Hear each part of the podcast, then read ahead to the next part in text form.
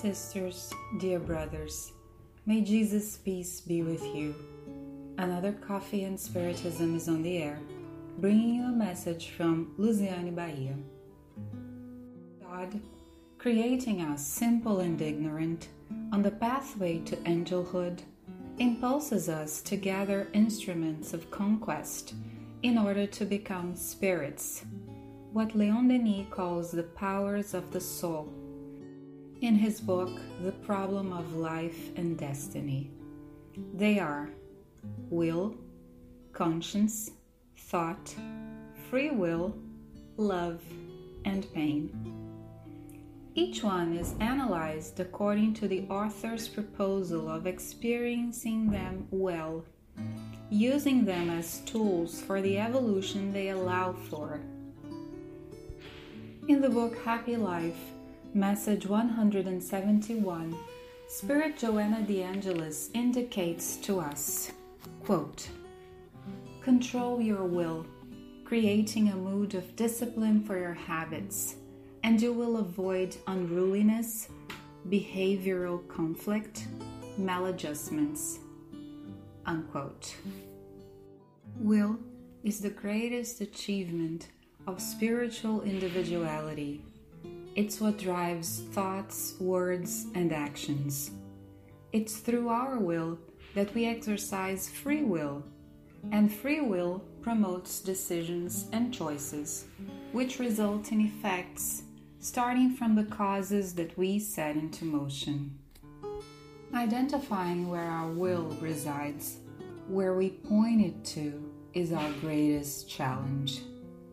If we go through life without realizing what our interests are, without being conscious of what we want, we might be surprised by traps of several kinds, including the very longings of our ego. It's this boundary around what we wish, of what path we desire to take, of what steps describe our journey that we may call control of the will. It means we take the reins of our life. We can manage ourselves. For that, self knowledge is necessary. We can only control that which we know, what we identify. For that reason, in some situations, we project experiences and fulfillment, and we are startled by the unsuccessful result. Or, on the other hand, we miss great opportunities of personal achievements just because we ignore the abilities and talents we possess, which makes sadness take over us, invade our hearts, claiming the great fallacy that we are not capable. One who does not believe in discipline, says the benefactor, can be compared to a person who drives a vehicle without brakes on a steep slope. The person is looking for a disaster. Unquote. In this analogy made by the Honorable Joanna, it's very clear the perception that absence of discipline is a potential for damage to oneself and to others. Discipline which was the object of Emmanuel's warning to Chico Xavier, is the wise educator of our longings. Let us imagine, dear friends, if we were to do everything we feel like doing, everything that is born in us as a wish, as a desire. Inevitably, as a consequence, peace would be almost impossible to be obtained. It's difficult to discipline oneself.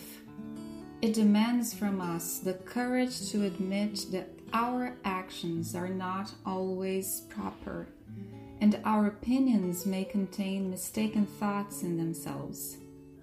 The thought, as a byproduct of will, is the great challenge for the one trying to obtain inner discipline. What you imagine in your thoughts turns into reality in the world of form, warns Joanna de Angelis. Born out of will, it submits human beings to its forms. If it's positive, that's all very well. But what if it's negative? will gives permission through thought to processes of self obsession as well as obsession caused by a third party. Knowing how to discern and fight for what is convenient and better to you, you will learn to conduct yourself with a balance that will spare you many disappointments. For when will is properly directed, it's responsible for gigantic feats, as Joanna says.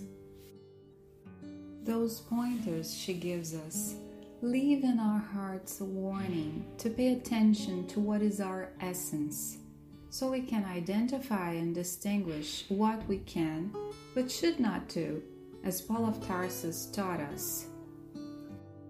The message proposes to us the direct command of the center of control of our thoughts, words, and actions, called will. And Joanna ends by saying, Lead it then with wisdom and you won't regret it.